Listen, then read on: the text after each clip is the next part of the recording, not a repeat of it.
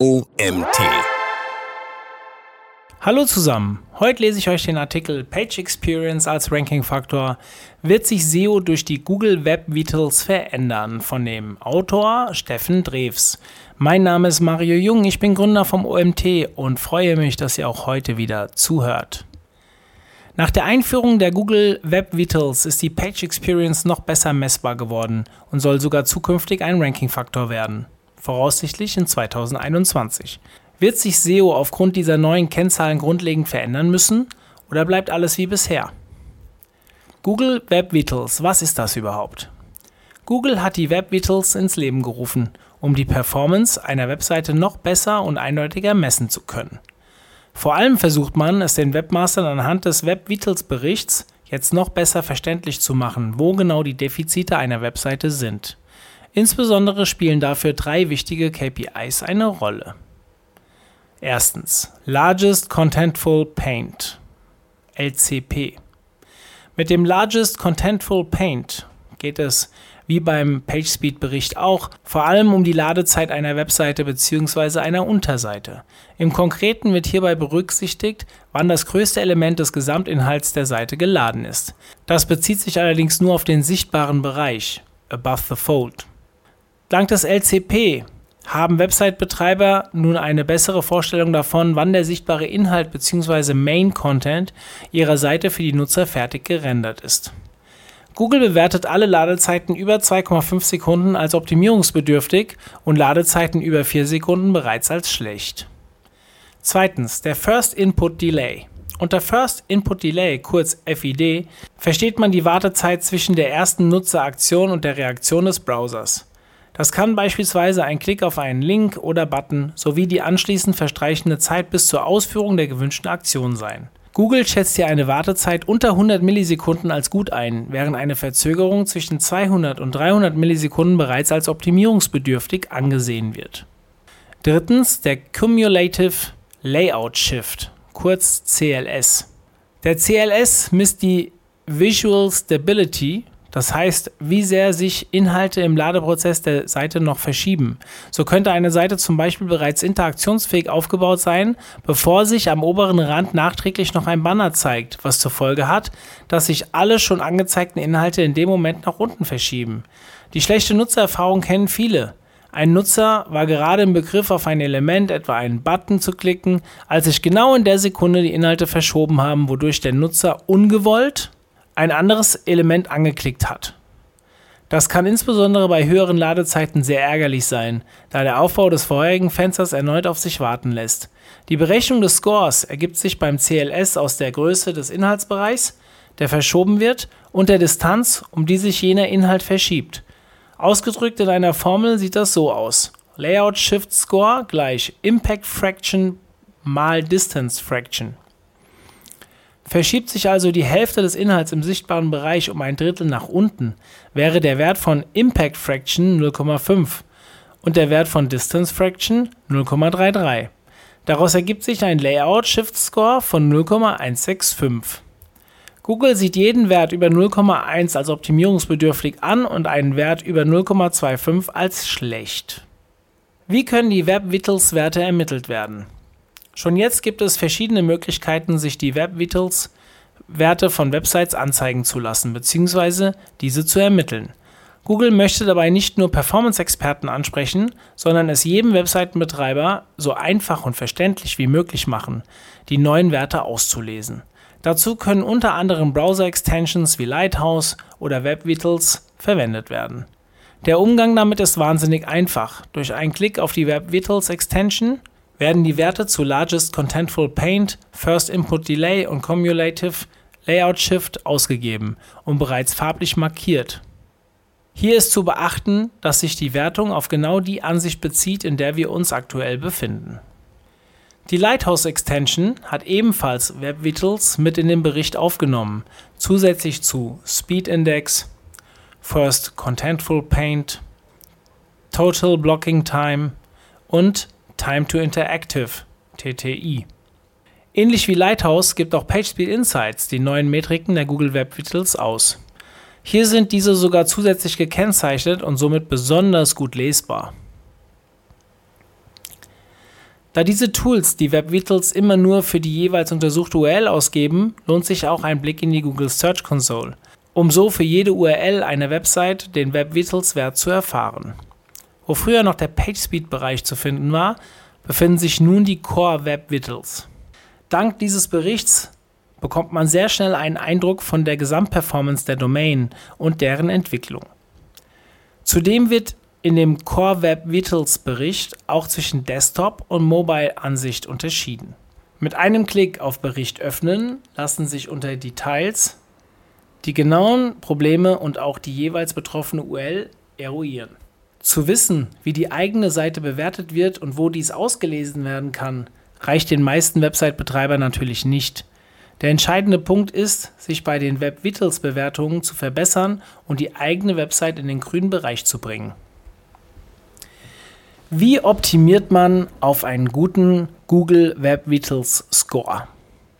Für jede der drei Metriken gibt es ganz eigene Möglichkeiten, eine Webseite zu optimieren. Besonders die Punkte Largest Contentful Paint und First Input Delay sollten keine gänzlich neu zu entwickelnden Maßnahmen erforderlich machen, da sie bereits von etablierten PageSpeed Optimierungsmaßnahmen profitieren. Beide Metriken messen schließlich die Zeit, die zur Beantwortung der Nutzeranfrage gebraucht wird. Largest Contentful Paint optimieren. Im Grunde genommen ist auch bei der Optimierung des Largest Contentful Paint all das zu tun, was bisher schon zu optimieren gewesen ist, wenn es darum ging, Ladezeiten niedrig zu halten. Die Möglichkeiten der Optimierung sind hier sehr umfangreich. Einige haben jedoch einen besonders großen Einfluss auf den Largest Contentful Paint. Zum Beispiel erstens gzip-Komprimierung. Die Komprimierung einer Webseite kann enorm Ladezeit einsparen, indem nach unnötigen Strings gesucht wird und diese eliminiert werden und im Fall eines doppelten Strings auf den ersten String verwiesen wird. gzip ist für alle Arten von Websites empfehlenswert. Zweitens, die Bildoptimierung. Bilder sollten in modernen Formaten wie JPEG 200 oder WebP eingefügt werden. Außerdem sollten sie bereits richtig dimensioniert sein. Ein Bild mit einer Breite von 1920 Pixeln, das auf der Seite ohnehin nur mit 300 Pixeln Breite dargestellt wird, ist eine enorme Verschwendung von Ressourcen und ein echter Performance-Killer. Drittens Preloading. Oftmals werden wichtige Elemente erst später geladen als gewünscht. Mit dem HTML-Befehl link rel gleich preload können diese Elemente priorisiert und somit schneller ausgegeben werden. Viertens Caching. Statische Ressourcen, zum Beispiel ein Header-Image, können gecached werden. Das führt dazu, dass beim erneuten Besuch eines Nutzers auf der Website dieses Bild nicht erst wieder von dessen Browser geladen werden muss, sondern direkt vom HTTP-Cache-Speicher geladen werden kann.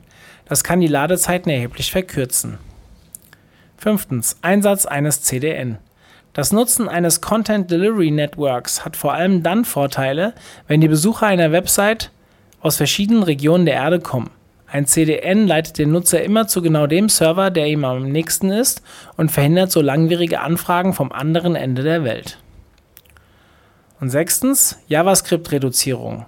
Werden einige Elemente der Website erst sichtbar, nachdem bestimmte JavaScripts heruntergeladen worden sind, sollte die Größe der zu ladenden JavaScripts unbedingt reduziert werden. Zum Beispiel sollten ungenutzte Scripts aufgeschoben werden. Auch das serverseitige Rendern von JavaScript kann den Wert für den Largest Contentful Paint erheblich verbessern, weil dabei der Inhalt bereits auf dem Server und nicht erst im Client gerendert wird. Es ist ersichtlich, dass all diese Maßnahmen bereits vorher schon essentiell für eine gute Seitenladegeschwindigkeit waren und dementsprechend der Largest Contentful Paint den meisten Webmastern, die ihr Handwerk verstehen, kaum Probleme bereiten wird. Auch bei der Optimierung des First Input Delay sind bereits bekannte PageSpeed-Maßnahmen anzuwenden. First Input Delay optimieren.